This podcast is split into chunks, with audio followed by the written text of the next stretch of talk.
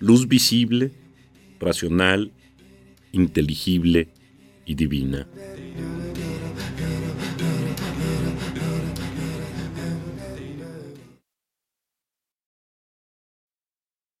Verdaderamente, a tan elevada especulación, el intelecto advierte que no hay que lanzarse tan repentinamente, sino que hay que ascender gradualmente para que no la constriñamos a ofuscarse y obcecarse en un nimio resplandor.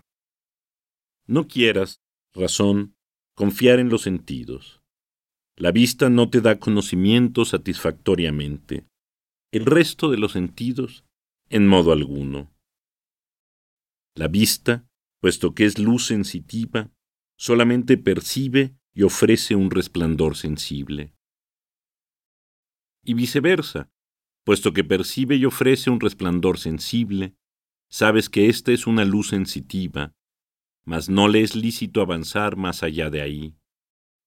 Pero, de aquí en adelante, de mí aprenderás que en primer lugar, ciertamente yo, la inteligencia misma, soy cierta luz intelectual, ya que mi objeto es la luz inteligible que busco en cualquier cosa que deba buscarse y que descubro en cualquier cosa descubierta.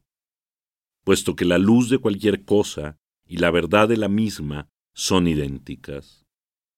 La verdad es una luz interior, la luz una verdad que se difunde hacia las cosas externas.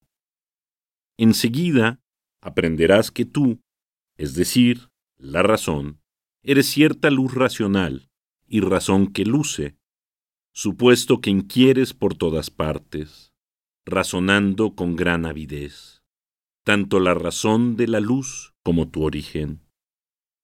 Pero, ¿quieres alcanzar más apropiadamente la razón de la luz?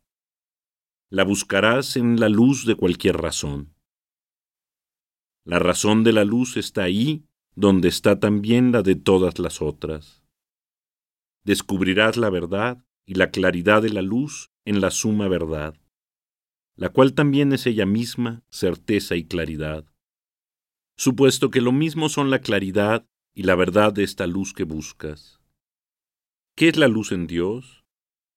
Su inmensa exuberancia de bondad y de verdad. ¿Qué en los ángeles? Certeza de la inteligencia que emana de Dios y alegría profusa de la voluntad. ¿Qué en las cosas celestes?